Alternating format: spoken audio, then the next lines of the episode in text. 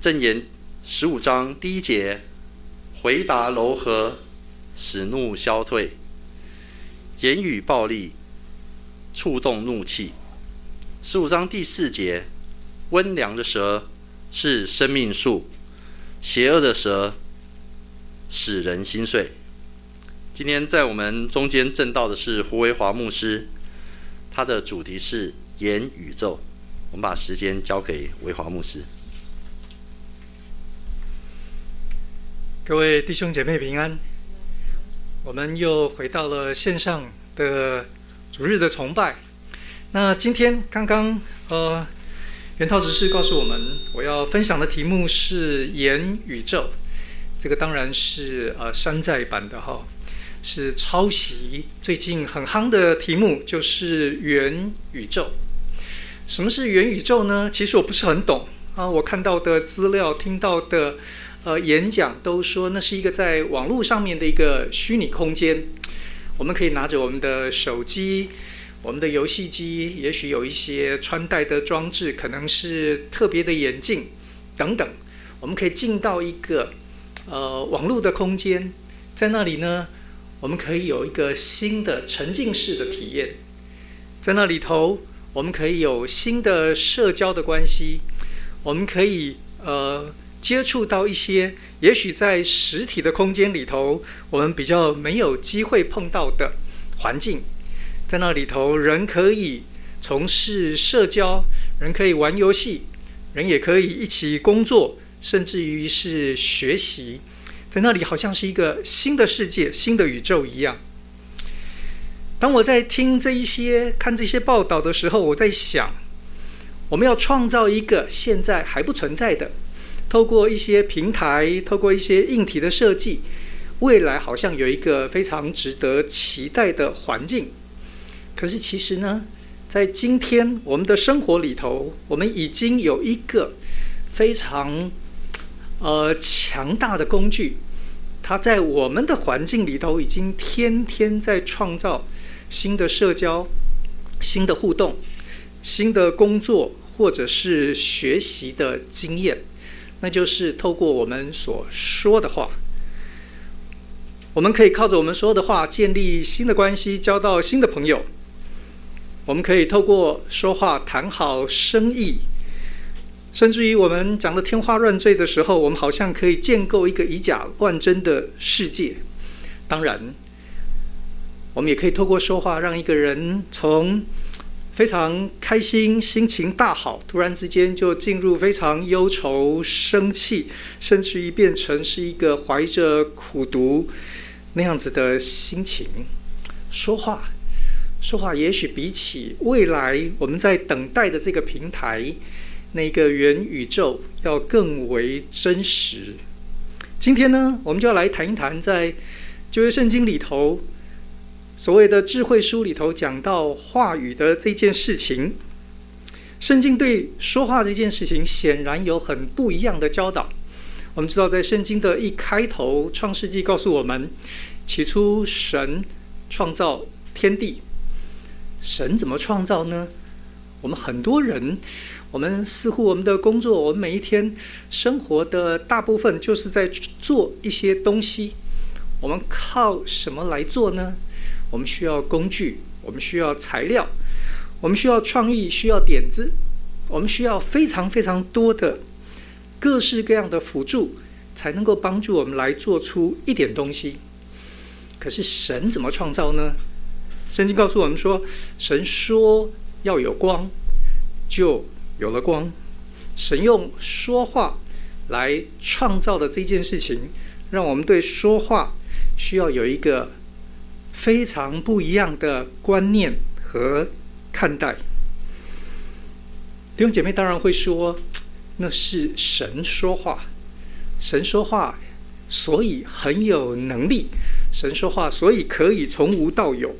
我们算老几呢？我们说的话呢，呃，常常都是石沉大海。我们说的话呢，很少人微言轻嘛。我们说的话很少很少真正产生什么影响。当然，说话的人，他的身份地位，他的权柄，他的能力会带来一些影响。但是呢，神学家提醒我们，也许圣经里头这里要告诉一个很重要的观念，就是神其实是在永恒的寂静里头，在那无声无息的情况之下，然后他说了第一句话，在说了几句话创造之后，神又进入他的安息，神又安静了。为什么神说话可以这么有能力呢？也许是因为。神不常说话，当然，那不代表神不爱说话。在圣经里头，很多地方告诉我们，神借着先知多次多方的晓諭人应该如何生活行事。但是，如果我们拿神说话和不说话的时间做一个对比，再看我们说话跟不说话的那个比例，我们就会大吃一惊。箴言第十章。第十九节告诉我们，他说：“多言多语，难免犯错；约束嘴巴，便是智慧。”这样的教导非常非常常见。智慧人告诉我们说，我们太多时候，不但我们说的是没有能力的，甚至于是没有智慧，甚至于是会犯错的。如果是这样，也许我们应该要。约束我们的嘴巴。第十七章二十八节说：“愚妄人若静默不言，可算为智慧；闭上嘴唇，也可算为聪明。”不需要特别去说什么，显出你的智慧和聪明，反而是你的不说显出你是有聪明有智慧的。十七章二十七节，他说：“节制言语的。”有见识、性情温良的人有聪明。弟兄姐妹，我不知道你有没有发现，这节经文跟刚刚的已经开始有一点点不太一样了。刚刚是说话与不说话造成的结果，这里说你说不说话呢，其实跟你这个人是什么样子的人是有关联的。性情温良的人，也就是节制言语的人。这样的人是有见识、有聪明的。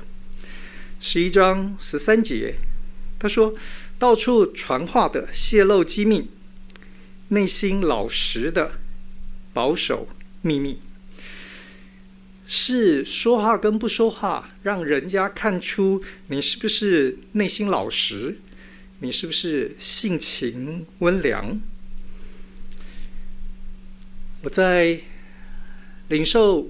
全职的呼召之后，我想了一段时间，因为从小在教会长大，所以我知道，呃，全职的呼召临到我，对我来说，也许对教会来说都不是一件小事，所以我花了一点时间思考预备，然后我在神的面前做了一个祷告。弟兄姐妹，我不晓得，如果今天呃有一个很重要身份上面的改变，或者是很重要事情临到你，你会如何祷告预备自己？我们祷告，我们要祷告什么呢？那一年，我来到神的面前做了一个祷告。我祷告是我求神帮助我，在我全职侍奉的日子里头，不要以口犯罪。因为从小在教会长大，我知道教会里头有很多时候，言语上面我们可以安慰人，我们可以建造人，我们可以鼓励人，但是也有很多时候关系的破坏、误解。或者是问题的，从本来是芝麻绿豆变成滚雪球，变成呃，最后关系破裂、教会分裂等等，很多时候都跟传话有关。我在神面前祷告说：“我求神帮助我。我也许没什么恩赐才干，但是我至少要可以做到一件事情，就是不要以口犯罪。我不要去传话，不要去八卦。”我得很诚实的说，呃，虽然我本来就不是一个太喜欢讲话的人，但是呢，讲八卦好像永远都是乐趣无穷。他就是不知道为什么，呃，大家就会越讲越开心。呃，原来都忘记的事情，会在彼此互相这个呃丢出私房宝贝的时候，他就突然之间引发了很多的回忆，大家讲得开心得不得了。当我那样祷告之后，我就注意到一件事情，就是我真的发现，神常常帮助我度过这一些非常具有考验的时候。呃，后来在神学院里头服侍，我有很多的学生会来跟我分享他们在教会里头所碰到各式各样的难题。我每次在听这些的时候，我都一边求主说：“主啊，救命啊！我怎么样子能够呃听到之后这些事情不会在我脑袋里头存留太久？我可以很快的忘记。呃，我可以最好是我帮助学生，我跟他们一起祷告完之后，这些事情就不在我的。”脑袋里头了，所以我不会有那个试探欲望等等去讲、去说。我自己回头看，我觉得一开始有可能有一些时候是我自己立的志，可是后来我觉得更多是神保守我。我在听这些的过程当中，我慢慢学会了一个，养成了一个习惯，就是我不问。学生可以，他可以说。但是我不，我不去问。很多时候，学生讲的那个前，呃，开头的前因跟后面的后果是兜不起来的。但是我就是不问，因为不问，所以我从头到尾都没搞清楚到底发生什么事。我也很难再去告诉别人到底发生什么事。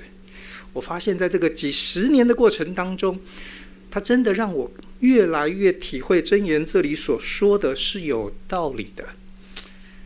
我们说跟不说，反映我们里面有多大的安全感，反映我们内心是不是在神的保守之下，我们是不是没有诡诈，我们是不用这一些好像小道消息来在人前或人后建立我们的价值或安全感。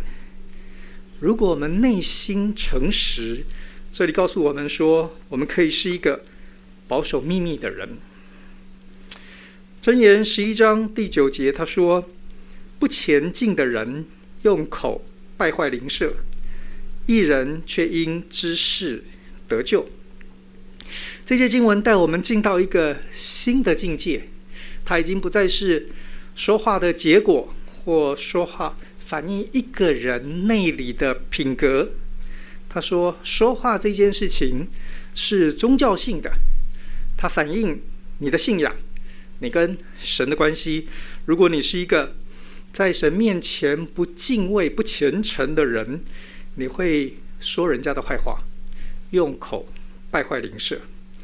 宗教的态度，我们和神的关系，影响我们的言辞的这件事情，我觉得圣经里头最重要的例子，很可能是先知以赛亚的经验。”在以赛亚书第六章讲到，当这个先知在圣殿里头看到一个荣耀的景象，他看到神坐在那个高高的宝座上的时候，他说了一句非常非常沉重的话。他说：“我是嘴唇不洁的人，又住在嘴唇不洁的民中。”然后今天呢，因为我看见那位荣耀的大君王，那个万军之耶和华，我看见。圣洁的神，所以我完蛋了，我死定了。弟兄姐妹，这些经文非常非常特别。什么是不洁、不洁净呢？对以色列人来说，不洁净是指吃的东西，不洁净的东西不能吃。还有一些是宗教上面的禁忌，所以呢，你不应该接触动物的死尸。在那样的情况之下，你算为不洁净。因为神是生命的象征，是生命的源头，所以以色列的律法要把生命和死亡区分开来。和神相关的事情是生命的事情，所以死亡是不洁净的。可是圣经从来没有讲到言语的不洁净，以赛亚却在这一个时候，在那个荣耀。神的同在里头，在那个神圣的经验里头，他突然讲了一句其他人听不懂的话。没有人想过什么叫做嘴唇不洁。如果你是吃了不该吃的东西，你不是嘴唇不洁，你是全人都不洁。那什么叫嘴唇不洁呢？历来的圣经学者、神学家花了很多的时间想这个问题：以撒到底在说什么？为什么他会讲我嘴唇不洁呢？有人说是因为接下去他说的那句话，他说什么呢？他说其他人嘴巴都很糟糕。你看他在神面前认罪的时候，他还要认别人的罪。他还要指责这些人都很糟糕，所以这个人呢，嘴巴真的很坏啊。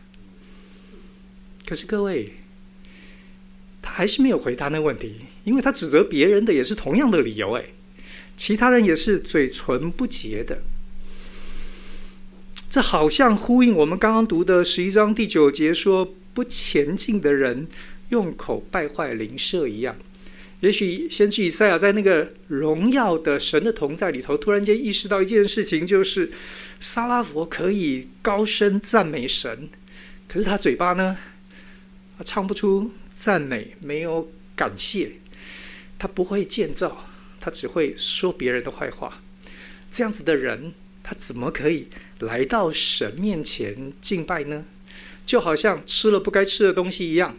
就好像接触了死亡一样，他跟这个神不相配。弟兄姐妹，先知以赛亚帮助我们看见说话的这件事情非常非常严肃。来到神圣的神面前，原来我们的嘴巴、我们的思想是一个什么样子的情况？它是非常非常重要的。当然。感谢神，先知以赛亚也是在这样子的经验里头经历了神的医治，所以神的关系帮助他在嘴唇上面，他得了洁净，蒙了赦免，然后接下去他可以成为神的代言人，他可以去传讲安慰的信息、真理的话语。我们的宗教态度，我们和神的关系，它会影响我们的说话。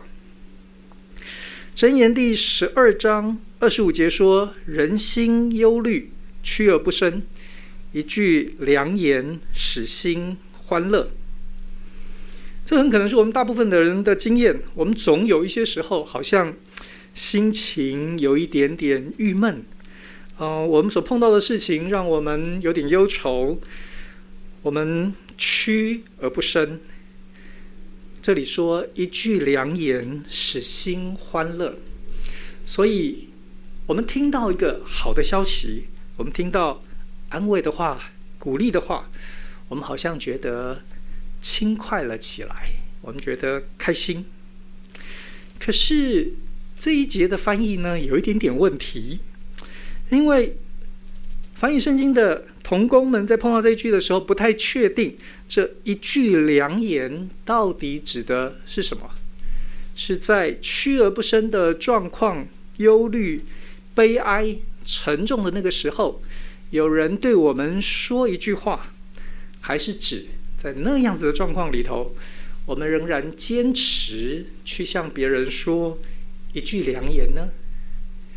到底一句一句良言对我们来说，我们是说话的人，还是我们是接收的，我们是听的人呢？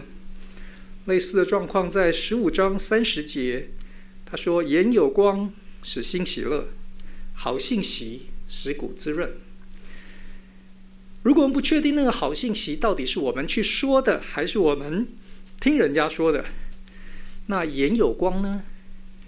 他是说，当我们看见一个很漂亮的，比如说我前面的这所插的这个花，它的颜色、它的摆置、它的配合非常非常美。可是我们的眼睛需要有光、有光线的帮助，所以我们才可以看得到。这个光的来源呢，是外在的，或者这个光呢，指的是我们的眼光。我们的视角，我们看事情的角度、态度，所以它可能是外在的，也可能是内在的。好信息呢，可以是我们去说的，也可能是我们听到的。弟兄姐妹，箴言里头很多类似这样的状况，它呢没有严格的定义区分，到底我们是说的人还是听的人？因为在人生当中，好像这两种经验都有。有一些时候是别人来鼓励了我们，有一些时候是我们自己即使状况不怎么理想，可是我们愿意，我们愿意按着神的教训，按着神给我们的机会，我们愿意去向别人传达好信息。我们不让我们的心情成为我们生活的主宰。是在那样子的状况里头，我们经历那个使心欢乐、使骨滋润、智慧者所说的实际。所以说，不但是选项，他告诉我们说，对我们个人有相当的帮助。不但对我们个人有帮助，十五章第一节，他说：“回答柔和，使怒消退；言语暴力。”触动怒气。十五章第四节，温良的蛇是生命树，邪恶的蛇使人心碎。说有价值，而且有很高的价值，不但可以帮助我们自己，甚至于可以帮助其他的人。在帮助其他的人的这个部分，十五章第四节，曾经是我在研究箴言的那段期间，对我来说是一个。呃，让人会从椅子上面掉下来的经文，怎么说呢？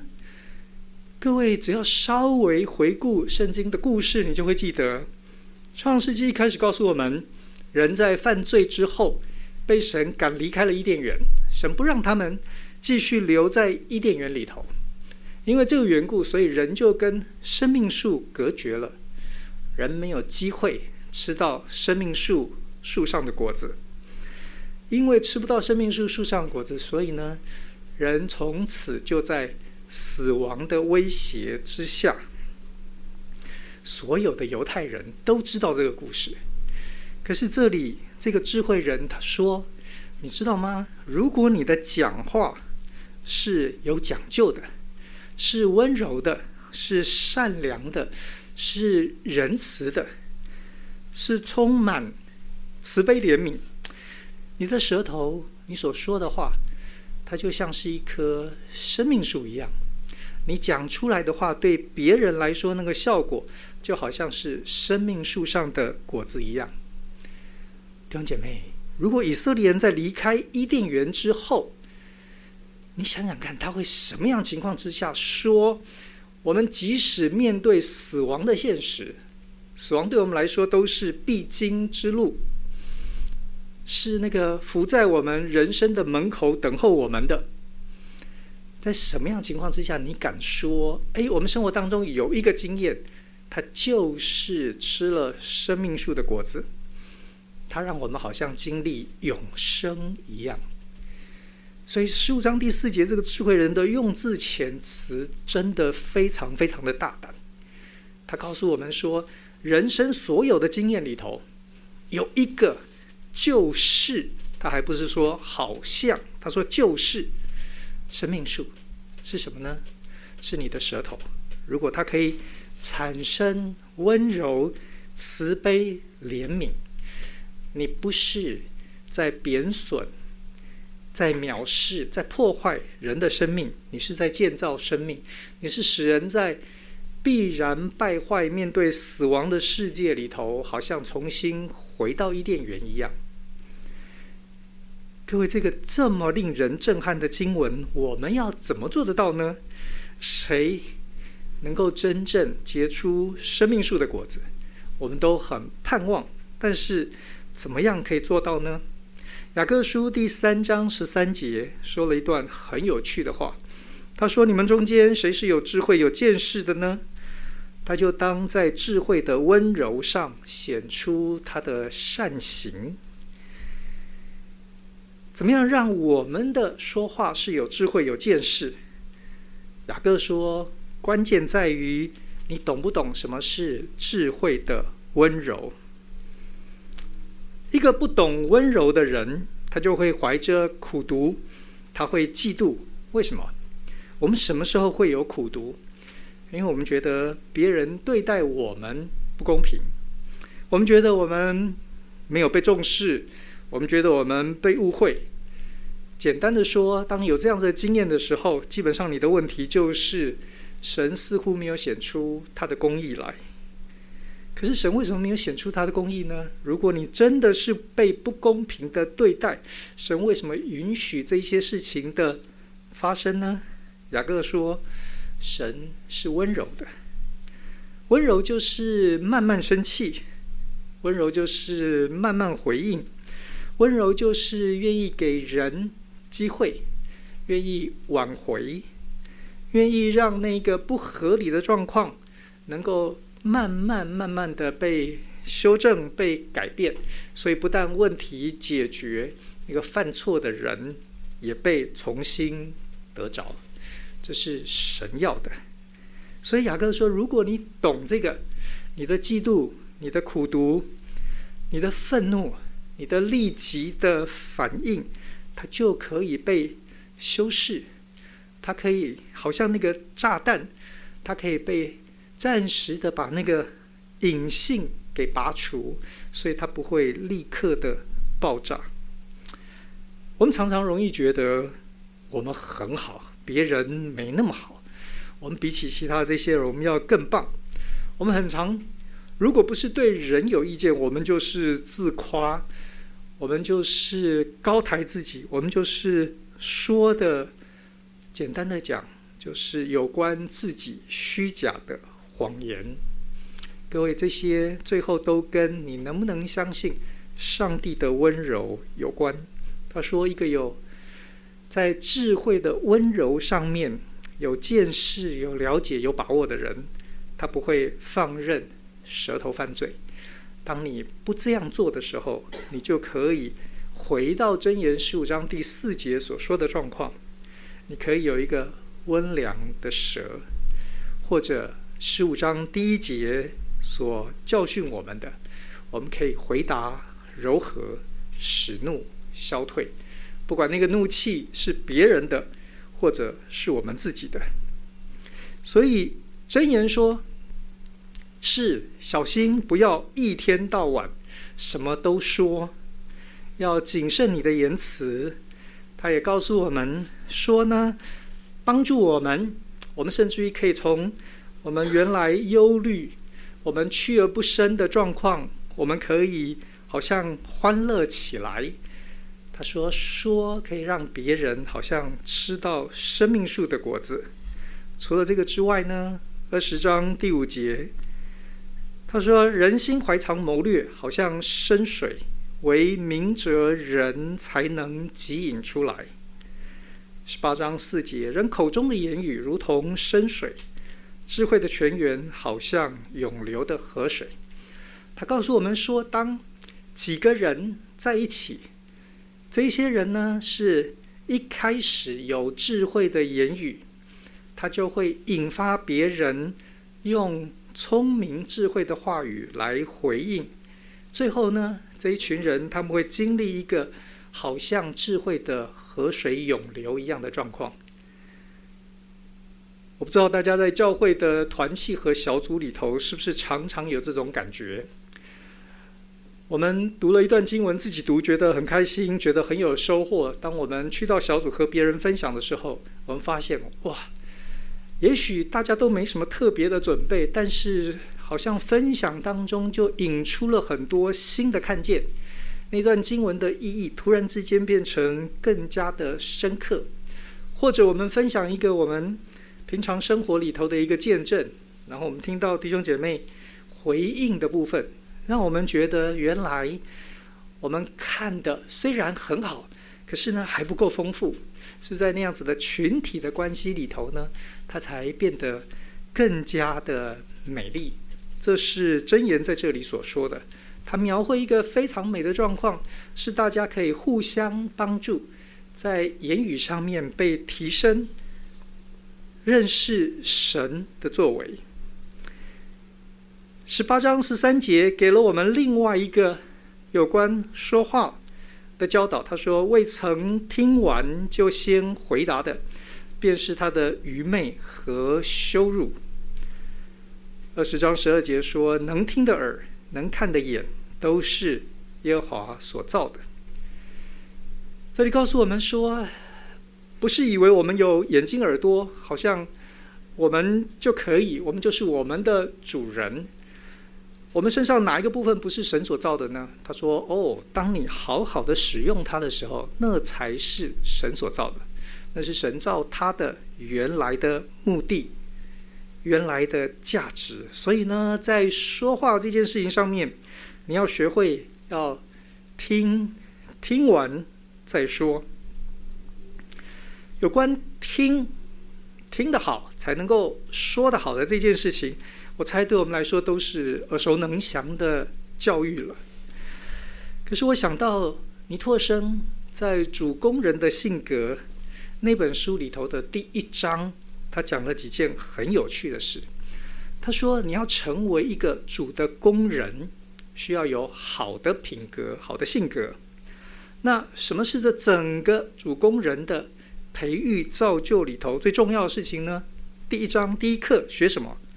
他说：“学听人家说话。”尼托生说：“当别人在说话，你听的时候呢，你有三件事情要学。哪三件呢？第一个，你要听懂他到底讲什么。我们很多时候听了，但是没听懂。他说你要听懂，讲出来了，到底讲了什么。”这个也许对我们大部分人来说，这应该不是什么太有学问的话。我们一天到晚都在听，我们大概也觉得我们还不算太离谱。大部分的时候，我们都可以听懂别人在说什么。尼托生说，第二个你要学的是听懂他没说的。很多人的表达说呢，他选择揭露了一些部分，或者他的情绪、他的境况，让他专注在一个部分。尼托生说：“你要小心，不要只被说出来的给引导，你还要学会听懂他没说的。”弟兄姐妹，如果我们在这一点上面稍微有一点训练或在意，你就会发现，尼托生的这一点真的非常非常的有智慧。很多的时候，人说的不如他没说的部分，他没说的比他说的部分呢，还要重要的太多了。尼托生说，第三个要学的是学会听懂这个人他的灵里头到底在说什么。我们人生的遭遇，不管是职场、家庭等等，有各式各样的事情发生。所以呢，也许我们觉得没道理，也许我们讲一件事情的时候，我们有一些情绪。尼托生说，这些都好。这些也都蛮重要的，不过这些呢，都是第一跟第二个问题要处理的，是听懂说的和没说的。但是呢，有一个更重要的是听懂他的信仰、他的灵里头的需要和状况。